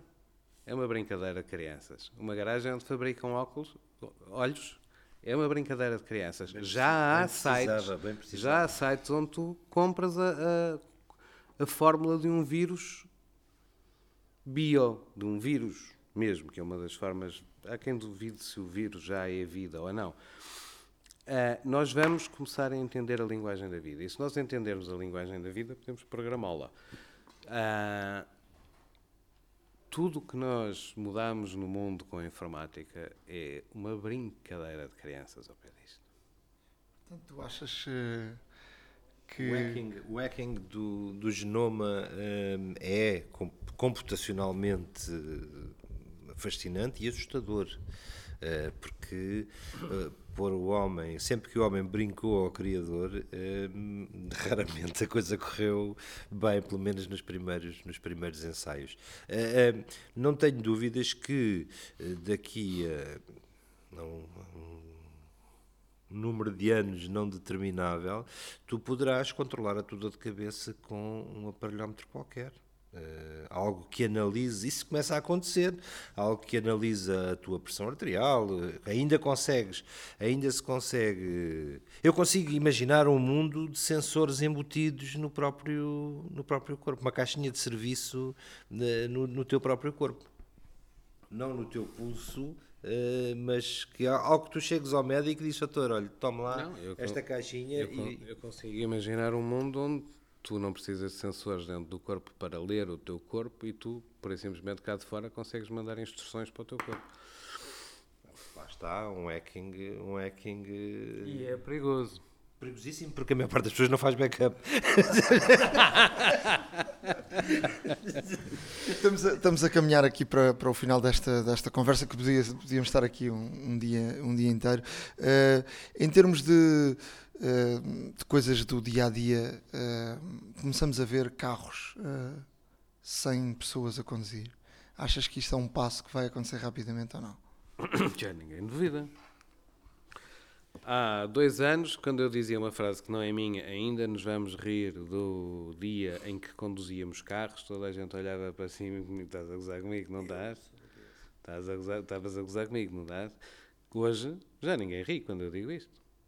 Acho que já toda a gente começa a acreditar, já ninguém duvida muito que nós vamos deixar de guiar carros. Vais trabalhar 10 vezes mais. Vais ter que inventar coisas para fazer e que são sempre trabalho Lembra-te da passagem dos desktops para portáteis? Eu disse, malta, é pá, eu quero um portátil. disse, calma, tem cuidado com o que desejas, porque depois tu vais poder trabalhar em todo lado. O teu patrão vai dizer, tome lá este portátil, porque eu sei que você logo à noite, às 10 da noite, no sofá, pode fazer umas tabelas de preços. Com os carros vai acontecer exatamente a mesma coisa. A nossa vida vai... Sabes que estás-me a dar razão. Estou, mas acho um horror. E eu, ah. eu, gosto de guiar ainda por cima. Ah, mas é que estás-me a dar. É que isso é uma das razões porque vai acontecer. É, é porque é mais mercado. eficiente. É mais eficiente, é melhor para o mercado de trabalho, é melhor. É bom para o mercado de televisão. Os conteúdos, não, não o mercado é. de conteúdos vai ter ali uma, uma. Quanto tempo é que tu gastas dentro de um carro por dia, Nuno? Uh, duas horas, três, duas, duas, meia, duas, duas, três horas. Isso dá em conteúdos. Se não estiveres a trabalhar, se não estiveres ao telefone furiosamente com alguém, tu vais ter que consumir coisas. Não é? Portanto, é fácil antever um ecrã generoso dentro de um carro que não, estará, não terá a configuração normal, porque pode ser um living room, pode ser uma coisa redonda, tipo restaurante japonês, um sofá redondinho, com algo com um entertainment center. Pá, isso ao mesmo tempo é muito chato. Eh, eh, eu não gosto de escadas rolantes. Pá, acho que, que é, uma, é um é uma preguiçação da sociedade. Eh, eh, eu, eu, eu, eu, tive um avô que era uma pessoa muito simples. A primeira vez que vi uma escada rolante, perguntou-me porque é que as pessoas não subiam. Porque é que era preciso, porque é que era preciso as pessoas serem levadas a e isto da condução sem sem da condução sem sem condutor, um, ehm, do carro do, do, carro sem condutor é também há uma, uma, há uma o teu avô devia gostar há, há coisas muito engraçadas para no outro dia vi um anúncio de uma app que fazia uma coisa engraçada, que é aquelas apps que agora estão muito na, na moda de contam os passos, o que é que tu corres, o que é que tu fazes, o que é que... Então, era uma app daquelas que dizem o, o caminho, não é? Uh, tu podes ir daqui, tá? muito bem, então uh, pode ir do ponto A ao ponto B, apanhando o metropolitano aqui e uh, apanha duas estações até não sei. Ou então pode ir pelo trajeto ao lado e vai fazer 15 mil passos. Isso era muito bom. Ah, uma espécie Já de coaching, coaching, coaching, de físico e tal, encorajamento. Epá, uh... Não deixa de ser divertido. Lourenço, só para, para, para terminarmos, uh, tu já usas há algum tempo relógios uh, um, ligados aos telemóveis. Dá-me dá lá a tua opinião sobre isso, que é um, algo novo. Quer dizer, não é bem novo, mas ainda não é algo que está completamente enraizado, pelo menos em Portugal. Hum, A coisa que eu gosto mais é não, tá, não, pegar, eh, não, não pegar no telemóvel, para, para ser sincero, mesmo. Uh, nós ainda estamos, eu pelo menos estou a, a aprender a, a, viver com os telemóveis. É um bocado esquisito dizer isto, mas eu acho que é verdade. Ninguém uh, vai acreditar. Uh, e há toda uma etiqueta que se cria à volta destas coisas. Há, há, o aprender a não nos deixarmos dominar pelas coisas às vezes é importante. É assim. E, e eu, o relógio, pronto, é, é porreiro que dá-me. Há coisas que têm piada. Olha, agora está a dizer que quanto tempo é que eu levo a chegar a casa se sair, não sei. Isto tem piada, eu sei perfeitamente. Por acaso não, porque ele aqui diz-me se há engarrafamento ou não. Eu gosto de saber quem é que me está a ligar sem tirar o telemóvel do bolso. Isso, isso é importante ou não. Mas há uma coisa engraçada, atendo muito menos vezes o telemóvel. Porque se eu tiver tirado o telemóvel do bolso e ok, e vejo, não sei o quê, também, isto não é urgente, mas já que tirei o telemóvel, vou atender. E se calhar estou no meio de uma conversa contigo e se calhar até nem devia atender. Porque, porque que raio é que eu hei de interromper uma conversa contigo para atender um telefonema que não é urgente? Vou fazê-lo porque já tirei o telemóvel do bolso, porque preciso de saber quem é. Mas se estiver no relógio, faço um gestozinho e já não atendi. E fui mais educado. E se calhar não é importante. E se calhar daqui a bocadinho ligo ao homem. Acho que isto me ajuda a tornar o telemóvel menos invasivo, no bom sentido. Caros ouvintes, nós, que aqui já, duas pessoas desta mesa já viveram com um aparelho que buzinava no bolso um pager numérico e que tu não sabias sequer, que, primeiro não sabias quem era, segundo não sabias se era urgente, a angústia era 100 vezes maior. Número de telefone. Ligo para.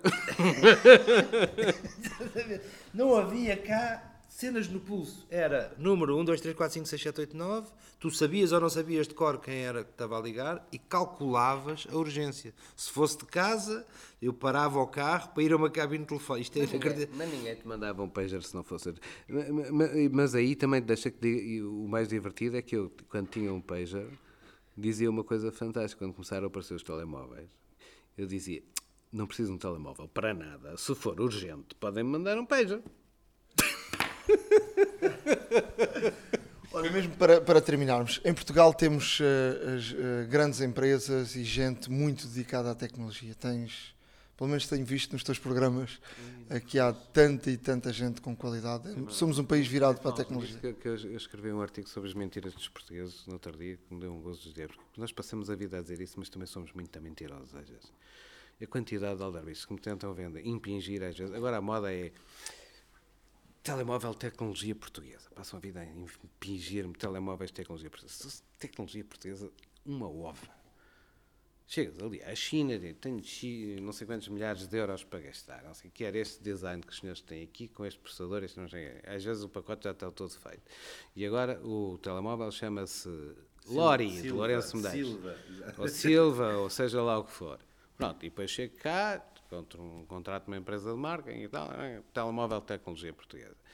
Epá, que me venham dizer que é uma marca portuguesa, porreira da vida, toda a gente faz os telemóveis na China, mesmo as marcas conhecidas, tudo bem. Agora, que depois me tentem vender, que é tecnologia portuguesa, irrita-me às vezes um bocadinho. Sobretudo quando insistem na mentira até metade do telefonema, até perceberem que eu não vou na tanga. Ah...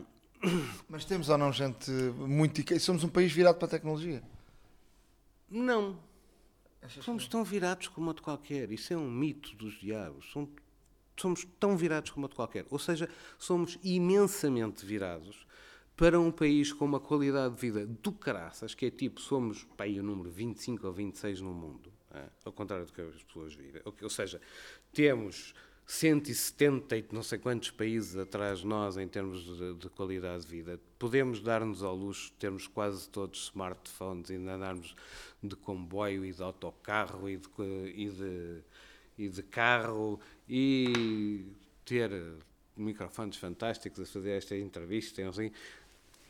Nós somos uns privilegiados neste mundo. Temos uma internet com uma qualidade absolutamente espantosa, com os preços, ok, que às vezes custa a pagar, mas quem dera a muita gente. Ou seja, por aí somos virados para a tecnologia, podemos comprá-la, sim, Agora, somos tão virados como os outros todos que têm o mesmo nível de vida que nós não venham com histórias. Mas depois os políticos gostam de dizer essas coisas e tal, inventámos a Via Verde, que também não é verdade. Sabias? pois.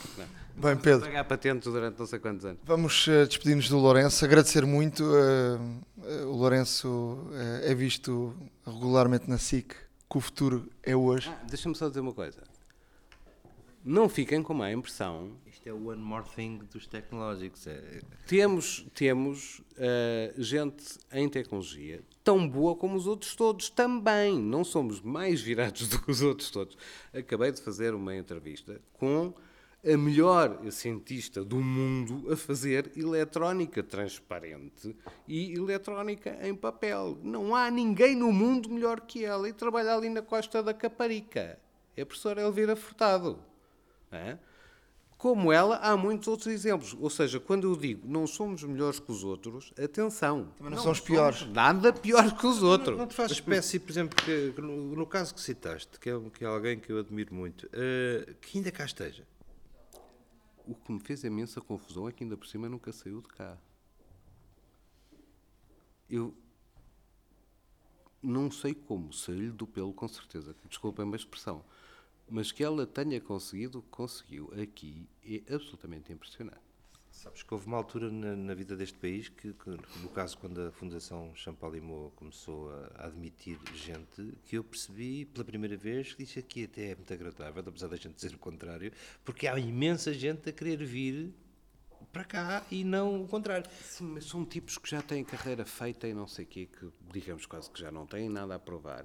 E quando encontram um sítio como a Fundação Chapalimau, que tem muito dinheiro, ah, que lhes pode fornecer condições de trabalho, e eles continuam a ir aos congressos todos lá fora, e não sei o não é? Encantados da vida, vêm aqui trabalhar num sítio com condições de trabalho. Agora, a professora Elvira, como muitos outros bons cientistas portugueses, teve que começar devagarinho. Ela começou com impressoras de 50 euros. Eu vi as impressoras. Para, para, para inventar a, a- a impressão de eletrónica em papel, começou com impressoras de 50 euros que se compram ali em qualquer supermercado. Ah, e começou com isto, e provou o conceito, e começou a ganhar prémios, e começou a ganhar bolsas, e foi a primeira mulher a ganhar uma bolsa ah, do maior nível que a, que a- União Europeia dá, que são 2 milhões e 500 mil, que não é para gastar em, em carros, é, é mesmo para financiar a investigação. Ah, e, como essa, muitas outras, e, e- e- todo esse dinheiro é investido em, em investigação e em outros cientistas que trabalham com ela, e isto foi crescendo, crescendo, crescendo, crescendo, e ela conseguiu fazer isto tudo cá. Que é, O que é o que é espantoso. assinalável. Que é absolutamente espantoso, ah, é admirável e, e- e- e espanta-me mais do que um tipo com a carreira feita em sítios com muito mais meios, porque há sítios com muito mais meios e muito mais ricos, depois acharem que, ok, a Fundação Chapalimau tem imenso dinheiro, eu vou para ali trabalhar que é muito confortável.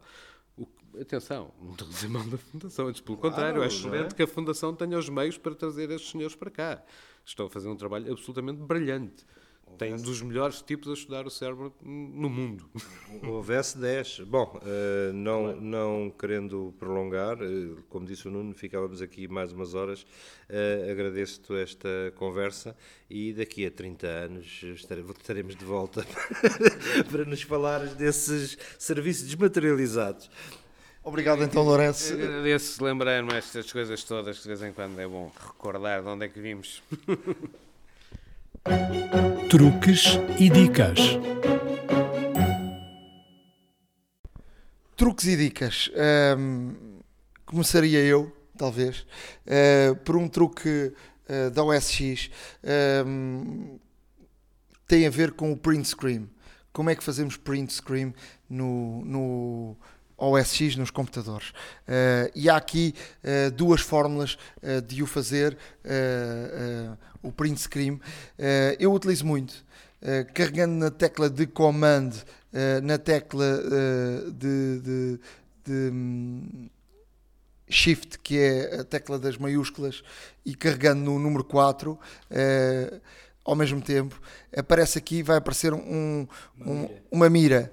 E nessa mira, se carregarmos no trackpad em, no- em determinada zona do ecrã que queremos, uh, basta sublinhá-la largamos e ele automaticamente faz um, um, um print screen, faz um, uma fotografia e fica, e fica uh, no, no, no, na secretária do, do, do, computador. Depois temos uma outra uh, possibilidade que é comando, uh, a tecla para, para, para as maiúsculas e carregando no 3, que faz um ecrã. E portanto são, são duas dicas. Eu acho que esta dica é uma dica que se calhar muita gente uh, já sabe, mas, uh, mas se calhar muita gente não sabe e portanto fica aqui uh, esta dica para quem usa computadores Apple e quer fazer print screen. Olha, Nuno, eu tenho uma, eu tenho uma dica para o OS X que, que por acaso achava que fosse só de iOS, mas afinal é, é de OS X também.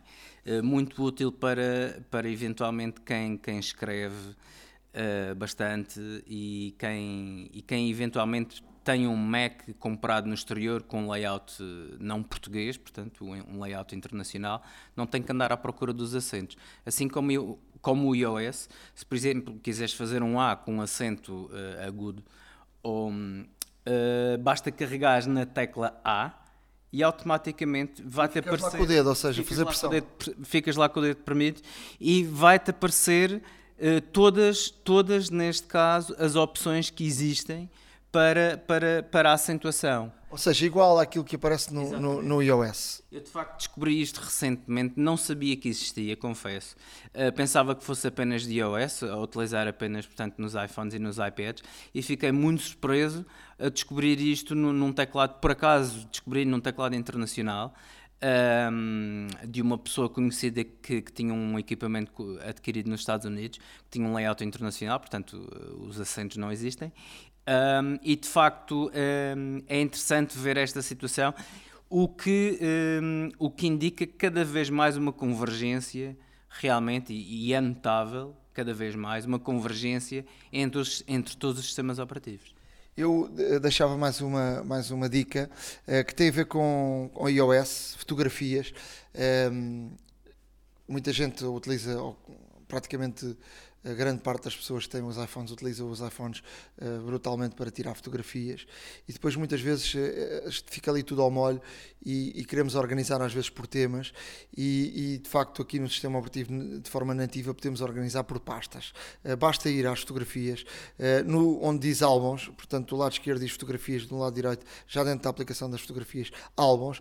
Na parte superior esquerda tem um mais, se carregarmos no mais aparece aqui uh, para uh, digitarmos uh, um nome, ou seja, o nome do álbum que queremos. viagem a Nova York e, portanto, eu vou congregar todas as fotografias que fiz da viagem a Nova York. coloco o nome que quiser e depois, a partir dali, vou editar e carrego nas fotografias e atiro as fotografias para essa pasta. Se quiser ver as, todas as fotografias da minha filha, todas as fotografias de uma viagem, todas as fotografias de um determinado trabalho, estão todas congregadas numa pasta. Eu acho que dá bastante jeito uh, para quem usa de facto uh, massivamente o, o, iPhone e depois quer procurar uma fotografia tem que andar à procura entre milhares e milhares de fotografias. E torna mais fácil também se pedir à Siri, por exemplo, que mostre as fotografias do álbum da viagem a Nova York. E aí ela mostra-lhe tudo, ou seja, se agrupar tudo por álbuns, torna-se muito mais fácil à Siri fazer uh, precisamente a visualização daquilo que pretende. Há uma app para isso. Na zona de aplicações, hum, vou-lhe trazer eh, uma aplicação para quem usa iPhone e usa computador, hum, que dá bastante jeito. Hum, por exemplo, na zona de trabalho, no nosso escritório, eh, muitas vezes temos necessidade de nos levantarmos e, e, e em termos de privacidade, uh, normalmente temos o, o computador a desligar-se passado uns X minutos. Um, eh, e com esta aplicação chamada uh, Near Lock, que instalamos no iPhone e depois também no computador, faz com que, e ela pode ser programada de variedíssimas formas, ela faz com que, uh, quando nos afastamos de determinado ponto que é, é, é programável, uh, automaticamente o computador fica bloqueado. Ou seja, quando nos aproximamos, Uh, o computador uh, desbloqueia. E isso pode ser uh, programado da forma de desbloqueio ou com o Touch ID ou de variedíssimas formas.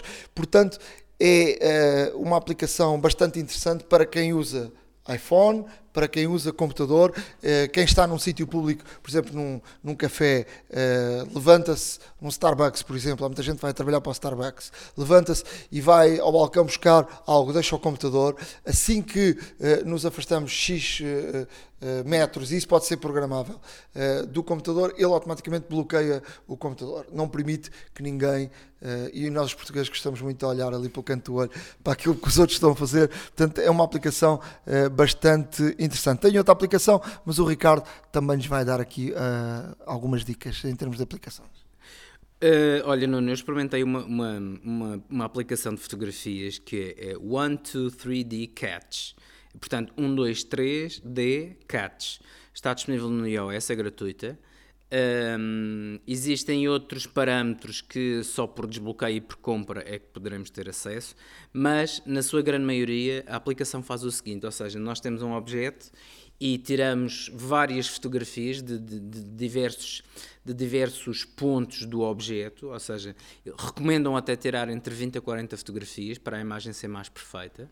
Uh, temos que temos previamente que fazer uma conta ou registrar-nos com o Facebook e automaticamente ao submeter uh, vai postar essa fotografia automaticamente em 3D. Ou seja, imagina que tu tens o, o tiras uma fotografia, de, de, por exemplo, do, do teu telefone ou do, do telefone de outra pessoa e tens que tirar em vários ângulos, preferência girando Uh, tanto na horizontal como na vertical uh, do, do, objeto, e depois o que consegues de facto é um modelo 3D, de uma forma bastante simples e tirando rapidamente fotografias, uh, que depois uh, ao, ao, ao submeteres essa fotografia, essa fotografia é renderizada e depois consegues fazer uma movimentação tridimensional da fotografia, consegues ver neste caso a textura, a profundidade, ou seja, é uma aplicação extremamente interessante, experimentem porque vale a pena, mesmo o... mesmo com os parâmetros gratuitos, cons conseguimos ver o potencial desta, desta aplicação. Uh, portanto, uh, experimentem porque é extremamente interessante e, e, de facto traz aqui uma nova dimensão a fotografias que podemos ter. Para quem usa muito as aplicações do, da, da, Microsoft, o uh, Word,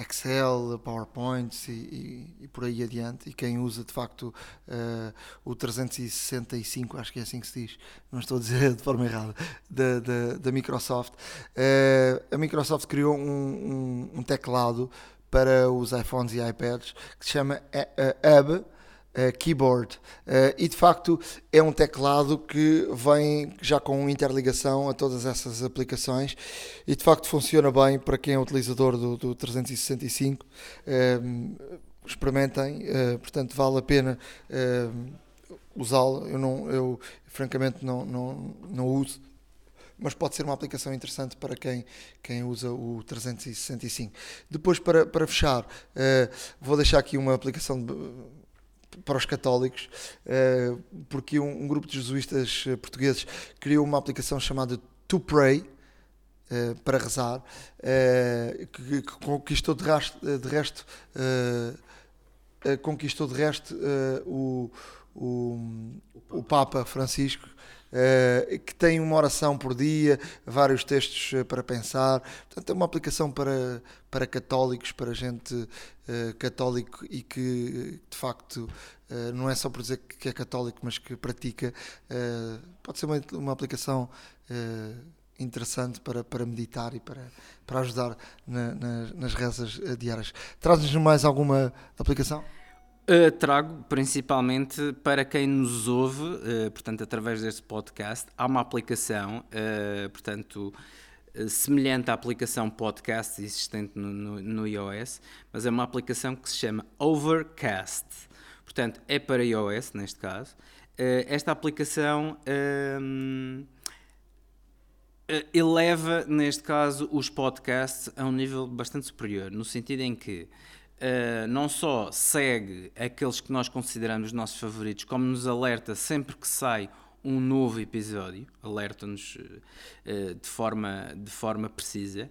Um, além disso, conseguimos normalizar o som conseguimos ter aqui uma série de parâmetros que uh, não estão disponíveis na, na, na, aplicação nativa de podcasts de, de, do, do, iOS. Uh, para quem nos ouve uh, no, o nosso podcast e outros, é uma aplicação que vale a pena, que vale a pena experimentar, até mesmo porque uh, muitas das vezes o, o, som não é normalizado, existem entrevistas que são feitas no exterior e, e portanto, é natural os níveis não serem então, os mesmos e, e como tal, por vezes, até mesmo para reduzir o, o, o barulho, aumentar, aumentar o, volume da voz, diminuir o ruído, portanto, tem todos estes parâmetros, alguns são desbloqueados por, por in-app purchase, ou seja, por pagamento, mas em termos uh, de, daquilo que funciona gratuitamente, é uma aplicação extremamente útil para quem, como nós, uh, ouve uh, podcasts e também para quem faz. Uh, inclusive, é, uma, é, uma, é uma aplicação muito útil até mesmo para vermos o nosso produto final. Entrevista. Na Hora da Maçã temos agora uh, um convidado, Vítor Batista. Uh, é uma empresa portuguesa que tem destaque a nível internacional uh, na, no desenvolvimento de, de aplicações. Estamos perto do Euro 2016 e, portanto, vamos primeiro focar-nos numa aplicação que é o Live Soccer, que é uma aplicação Há bastantes aplicações no mercado, mas o Live Soccer é uma das aplicações feita por portugueses uh, que acompanham os resultados uh, online e, portanto, é uma aplicação para quem gosta de saber uh, acompanhar as equipas e os resultados online. Mas eu vou pedir ao Vitor para, primeiro, nos explicar um bocadinho da, da, vossa empresa e depois vamos focar-nos então nesta aplicação também e falamos um bocadinho mais profundamente de, de outras aplicações e o vosso tipo de trabalho. Ok. Uh, obrigado, Nuno, uh, pelo convite para estarmos aqui hoje a falar. Portanto, o que é que é o Live Soccer? Como o Nuno já, já referiu, o Live Soccer é uma aplicação que tem resultados de futebol uh, em tempo real. Temos cerca de 350 ligas de todo o mundo e, e, o tempo real é conseguido através de push notifications. Né? Eu configuro ou seleciono as minhas equipas favoritas e vou ser notificado em tempo real quando é que essa equipa marca golos, quando é que começam e iniciam os jogos, quando, quando há cartões amarelos. Portanto, os detalhes do jogo eu vou, vou ser informado em tempo real. É, agora, com, com, o intuito de, de certa forma, comemorarmos o, o Euro 2016, é, criámos aqui algumas mecânicas de gamification na aplicação, com o intuito de, não só de retermos durante mais tempo os nossos utilizadores, mas também de criarmos aqui um crescimento orgânico maior na adição de utilizadores. E, e, e qual, quais são estas mecânicas? Portanto, no fundo, fizemos um concurso em que as pessoas podem ganhar pontos se dando a sua previsão para os resultados dos jogos. Portanto, temos um mecanismo simples de 1x2, ou então podemos apostar no, no resultado certo, com, com o número de gols que cada equipa marca. Uh, e depois o outro ponto importante é se eu partilhar a, a, um link da aplicação, se eu partilhar a aplicação e alguém instalar a partir desse link, eu vou ganhar pontos também com isso.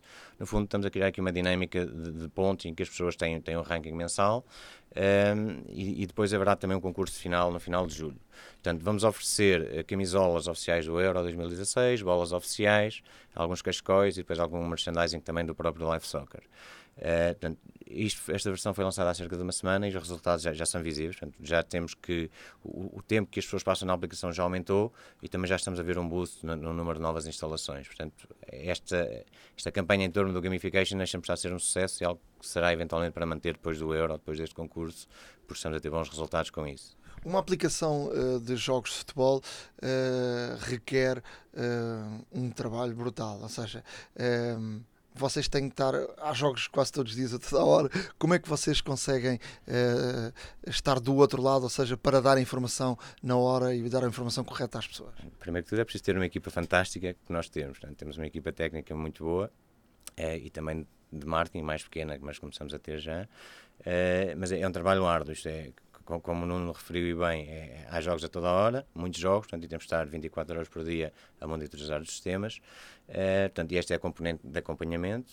Uh, depois há também a componente das evoluções. Né? As aplicações não se podem criar, lançar e, e esquecer. Portanto, é preciso um, um, um, lançar novas versões com alguma cadência para que os utilizadores tenham funcionalidades novas. Portanto, isto exige investimento, é certo, muito investimento. Nós já, já esta aplicação já tem dois anos e meio. Portanto, ainda não atingimos o break-even com ela. Um, nós vamos dizer a brincar que estamos na segunda divisão das aplicações de, de, de live scores, e estamos. Uh, portanto, eu diria que há 10, 15 aplicações que estão com um número de downloads muito superior ao nosso. Uh, ambicionamos chegar lá, ambicionamos e estamos a trabalhar para isso. Portanto, uh, com, com, os recursos que temos, se calhar não são os mesmos que outras empresas por esse mundo fora têm, mas estamos a, a lutar por isso.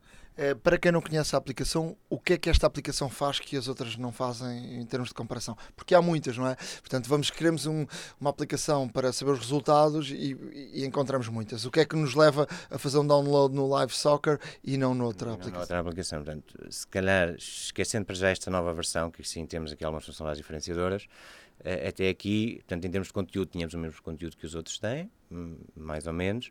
Uh, o que os nossos utilizadores nos diziam, uh, feedback que recolhíamos, era que o user interface era bastante simples e bastante eficaz em atualizações. Tínhamos só futebol, era, éramos, uh, uh, limitávamos aos jogos do dia corrente, portanto, as pessoas queriam ver o que é que estava a acontecer, estava ali, facilmente também configuravam as suas equipas favoritas e sabiam tudo sobre as suas equipas favoritas. Portanto, a simplicidade do user interface e a usabilidade em si eram um dos pontos favoritos uh, que os nossos, eram um dos pontos importantes que os nossos utilizadores nos davam como feedback. Agora, com esta gamification, portanto, é, é, algo que está, é, de certa forma, diferenciador, nem todas as aplicações têm, um, e, esta mecânica da angariação dos utilizadores para o crescimento orgânico e pôr ali as pessoas com o ranking e, e, a lutar entre si para ver quem é que fica em primeiro e os prémios também, acho que é, que é algo diferenciador que, que, está a criar algum buzz, e, e daí os números que estamos a verificar nesta última semana. Se vocês olharem para os números, uh, tem muitos utilizadores fora de Portugal, em Portugal. Como é, como é que vocês analisam esse, esse ponto que é também importante? Sim, portanto, eu diria que Portugal está em 6, 7 lugar, de acordo com as nossas estatísticas. Portanto, no top 5 temos Estados Unidos, Inglaterra, Itália, uh, Nigéria e Brasil. Portanto, são os nossos 5 principais países. Uh, e Portugal está em sexto ou sétimo. O que, o que podia parecer estranho, eu por acaso estive nos Estados Unidos já várias vezes agora com o futebol e achava-se que o futebol nos Estados Unidos era é a quinta de, modalidade, mas o, os Estados Unidos, por exemplo, para quem não, uh, não sabe, por exemplo, o jogo Portugal-Estados Unidos no Mundial do, uh, do Brasil teve 20 milhões de audiência no, nos Estados Unidos, que é uma audiência não brutal para os Estados Unidos, mas 20 milhões é, é quase o dobro do, do, do nosso país. Exatamente. Portanto, exatamente, os Estados Unidos é, de certa forma foi surpresa para nós, mas nem tanto, porque temos ainda a acompanhar este mercado, mas sim, o futebol está a crescer muito lá, não é? é como todos sabemos, são muito fortes também no futebol feminino, depois há a comunidade hispânica também, pelo menos na costa leste, que, que, que, que está, que utiliza muito eh, as aplicações de futebol, é? Esta, esta aplicação é, é grátis? é grátis, completamente grátis. Como é que se ganha dinheiro com isto? É, é, difícil, muito difícil. Portanto, temos publicidade na aplicação, é, e depois temos também o componente premium, em que as pessoas podem pagar uma mensalidade, uma anuidade, para ter, remover a publicidade e ter acesso a um conteúdo exclusivo, que é uma widget que permite acompanhar a bola em tempo real, onde é que está a bola no campo em tempo real. No fundo, é, eu posso acompanhar um jogo e sei onde é que a bola está no campo e quando há golos e os principais eventos. E, e, e tem uh, tido boa resposta em relação a isso ou não? Só para, para termos também não. aqui ideia, uh, porque nós, nós uh, num podcast falamos muito das aplicações, mas também não temos a, a, a, opinião de de facto quem está do outro lado e programa as próprias aplicações. Portanto, em, em, termos da, da, receita da publicidade, portanto, é, é, complicado com o número de utilizadores que nós temos. Nós temos até ao momento cerca de um milhão de downloads e temos 100 mil utilizadores ativos, que, é, que, é, que são números bons, mas que para gerar dinheiro, para ser negócio, teríamos que multiplicar estes números algumas vezes, diria eu. É, em termos de, de premium, é, nós estamos, eu diria que 0,5% dos nossos utilizadores convertem-se para premium, o que é bom. Por acaso aconteceu uma coisa curiosa, é, nós tínhamos um, uma mensalidade, com um valor, e, e recentemente lançámos um, uma, uma anuidade com valor médio mais baixo, e é curioso que a grande parte dos nossos utilizadores estão a ir pelo, pelo lado da anuidade, pagam mais logo à cabeça, digamos assim, o que foi uma surpresa para nós, estamos a falar de um valor de quase 6 euros e há, e há muitos utilizadores que, que, vão por esse valor. E quem paga mais, os portugueses ou, ou os estrangeiros? É, perfeitamente, nota-se Estados Unidos, Inglaterra, os mercados mais evoluídos, nota-se que, que tem mais apetência ou mais facilidade, diria eu, em, em, em comprar, em fazer as compras premium. Eh, para, para os programadores, eh, pensar só no mercado português é, é pensar. É, não pensar. É não pensar. Mas é, cada caso é um caso, é? E, e depois também depende do conteúdo, não é? Se tivermos um conteúdo diferenciador, aí sim facilmente poderá monetizar, não é? Quando nós estamos a concorrer com mais N empresas que têm o mesmo conteúdo que nós, é, é complicado. Em termos de vossa empresa, o que é que vocês estão a fazer mais? Em termos, para além deste live soccer, que é talvez o símbolo da, da empresa? Fazendo aqui um, um, breve resumo então da Present Technologies. Nós, nós, já não somos uma startup, temos 16 eh, anos, nascemos em 2000, por quatro pessoas que tinham acabado o curso na universidade, tivemos dois anos a fazer investigação e depois decidimos ir à, nossa aventura, sempre com a ideia de ter alguns produtos próprios. Um, mas no meio temos que ter também uma software house. Portanto, nós, na base, somos uma software house, desenvolvemos software para os nossos clientes, software à medida, ou seja, com, com recursos humanos, mas tipicamente o que gostamos é, ok, um cliente tem uma necessidade, tem um caderno de encargos e nós apresentamos propostas e desenvolvemos o software. Em, em que áreas é, é, que nós fazemos isto? Portanto, a área mobile é sem dúvida um, um, dos nossos enfoques e diria a principal. Portanto, nós às vezes dizemos isto a brincar, mas é verdade, o nosso primeiro telemóvel ainda era a preto e branco. O primeiro telemóvel que comprámos para desenvolvimento, ainda, ainda estavam os, os ecrãs a cores a sair. Depois somos também muito fortes na componente Enterprise, quando eu digo Enterprise é a componente de servidor. Dentro do Live Soccer nós vemos esta aplicação no, no, telemóvel, mas há uma infraestrutura de servidor enorme para dar resposta a tudo isto. Um exemplo é no final de um jogo ou de uma jornada da Liga dos Campeões, nas fases iniciais temos oito jogos a terminar ao mesmo tempo em que temos que informar milhares e, e, muitas dezenas de milhares de utilizadores em simultâneo que o jogo acabou, por exemplo. Portanto, aí também somos fortes. Uh, as tecnologias web também é algo onde nós estamos ativamente. Uh, agora mais com, com o HTML5, CSS3, portanto estamos bastante ativos aí, uh, porque a web também nos permite agora ir ao mobile, ir à televisão, que é algo que também já estamos a explorar, aos próprios uh, smartwatches, smartwatches da Samsung nós desenvolvemos com, com, com tecnologias web, portanto uh, será um bocadinho por aí, um bocadinho aqui a nossa atividade. Em termos de produtos, então, temos o Live Soccer já no mercado e temos um outro produto próprio eh, que estamos para lançar muito em breve no mercado, que é uma plataforma de jogos casuais, multi-utilizador, eh, e que vai, vai estar focada em mobile e em televisão. A ideia aqui é que eu possa estar aqui em Portugal no meu telemóvel a jogar contra alguém que está com uma televisão na China, por exemplo. Okay? Eh, a ideia aqui é, é criar um ecossistema base Uh, vamos desenvolver os primeiros jogos, já temos um set de 5 jogos, uh, e tentar depois que, que ganhar alguma escala para depois atrair outros developers de jogos em que já damos facilmente a infraestrutura para os jogos multiplayer. A componente de servidor, facilmente alguém desenvolve a componente que será o seu jogo e nós fazemos deploy e o jogo fica automaticamente disponível. Portanto, são duas coisas completamente diferentes, ou seja, o live soccer uh, requer uma equipa tremenda para poder acompanhar em direto os jogos. Este, este, este, jogo, este, esta aplicação é um bocadinho diferente. Vai, vai, vão, vão estar disponíveis, vocês programam para Android, uh, uh, iOS? Como é? A aplicação Live Soccer é nativa, isto é, temos uma versão para Android e uma versão para iOS. Uh, começamos já a trabalhar em aplicações híbridas, mas aí aplica-se em alguns contextos mais limitados, seja em termos de funcionalidades, seja em termos mesmo de budget. Portanto, é, é viável já hoje em dia fazer aplicações baseadas em, em tecnologias web, eh, com algumas limitações, não conseguimos tirar todo o partido de, de, dos devices, como é óbvio, algumas funcionalidades não conseguimos aceder, a usabilidade também não será exatamente igual, apesar de haver, ter havido muita evolução aí, eh, mas há casos em que se aplica e também fazemos, portanto, no, no fundo, podemos fazer nativo ou, ou, ou, híbrido, onde há aqui alguns ganhos de escala, digamos assim. Em termos da vossa experiência, um, o utilizador iOS, qual é a diferença entre o utilizador iOS e o utilizador Android? Ora bem, é, se nós tivéssemos a hipótese de trocar os nossos utilizadores, eu diria que migraríamos tudo para a iOS. Porque é, é, um, é um público com mais apetência para, para a questão do premium que falávamos há bocado. Portanto, são mais, é, há, há, mais abertura para, não sei se é classe social superior, se calhar já nem tanto, mas acho que há mais apetência para as compras premium, para, para gastar dinheiro do que no, no mundo Android. Okay? Portanto, acho que aí é, é, é um mercado mais, mais maduro e em que as pessoas têm mais apetência para, para investir nas aplicações, digamos assim. Vocês conhecem o, o mercado português? Uh, já há muita gente a viver, de facto, de programação. Uh, qual, é, qual é a vossa ideia sobre isso? Fazer business to consumer eh, para o, para o utilizador final, como o Live Soccer. Uh, conhecemos o mercado de certa forma. não sei se há alguma que esteja a fazer dinheiro a sério, acredito que, que existam. É, mas é, é, um mundo complicado, é um mundo muito complicado, mesmo este, quer, aqui do, do, futebol, do desporto, quer dos jogos, também é um mundo complicado. Porque nós pensamos que precisamos de uma aplicação, mas depois há milhões delas publicadas, não é? os utilizadores vão ter que as descobrir, vão ter, ela vai ter que ser boa, vai ter que ter bom conteúdo, vai ter que se diferenciar de alguma forma. Portanto, há, há aqui uma fase inicial que é a descoberta da aplicação, ela chegar a muitos utilizadores e depois conseguir que esses utilizadores a utilizem e, e, e que gastem dinheiro na aplicação. Portanto, é, é um mundo muito complicado mesmo. E, e tem que se pensar sempre nos Estados Unidos, porque o mercado passa, passa mercado todo, está, praticamente está, todo. Está muito aí, também um bocado na Ásia, Europa também nos mercados evoluídos, mas portanto, a, é, a, é, é, a, mensagem é, há que pensar logo global, não é?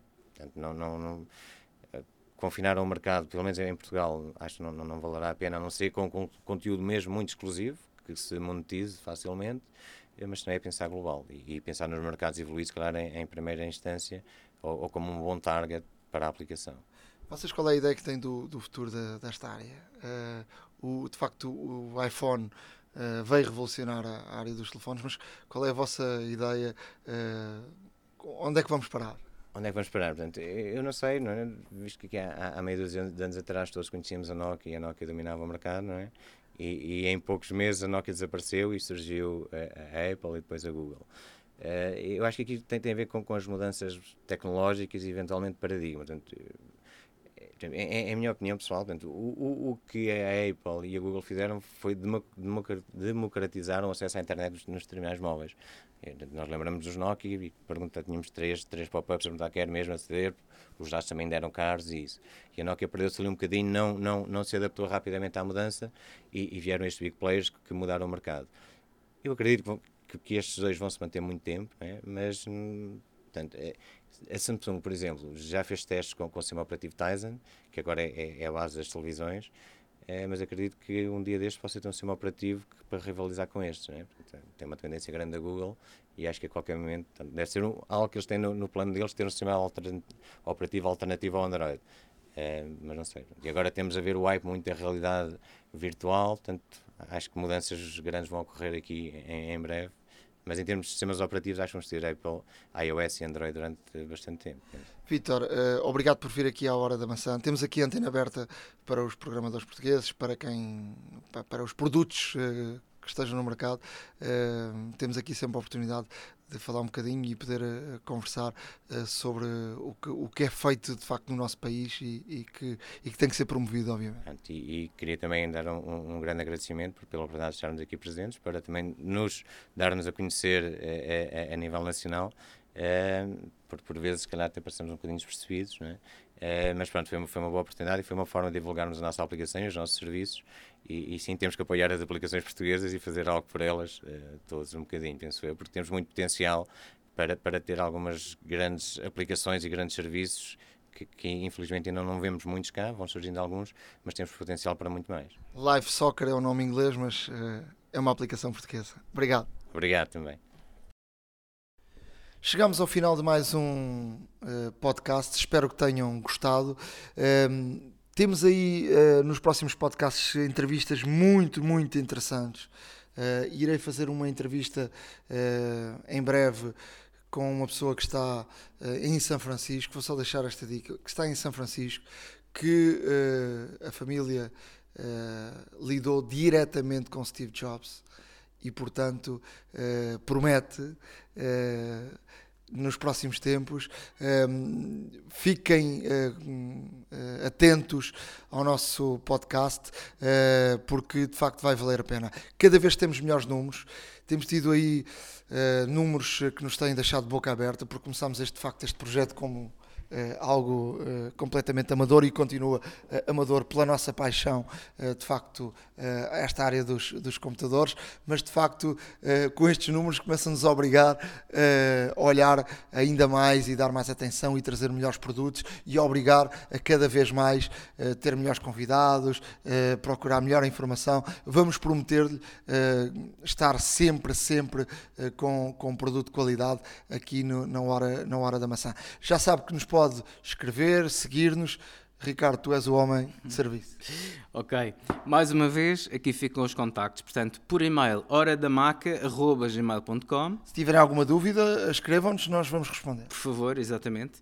Um, através do Twitter, portanto, estamos presentes, obviamente, nas redes sociais, twitter.com barra hora underscore da underscore maca, uh, em facebook.com barra hora da maca, Uh, estamos também presentes em SoundCloud, portanto soundcloud.com barra or underscore da underscore maca. E ainda esta semana me perguntaram uh, sobre uh, um utilizador Android como é que podia ouvir o podcast. É verdade. E é por aqui. Através do SoundCloud, não se esqueçam. E como sempre, acompanhem por favor o nosso blog como o Nuno diz sempre e nunca é demais repetir, não vale a pena ter, eh, estar a ouvir, estar a ouvir-nos com, com, com, com, uma, com uma caneta e com papel para apontar, porque estará tudo sempre disponível no nosso blog, vídeos, fotografias, uh, links importantes. Portanto, o nosso blog, nor, uh, novamente, ahoradamaca.wordpress.com Um abraço a todos, estaremos em breve de volta com mais um episódio da Hora da Maçã.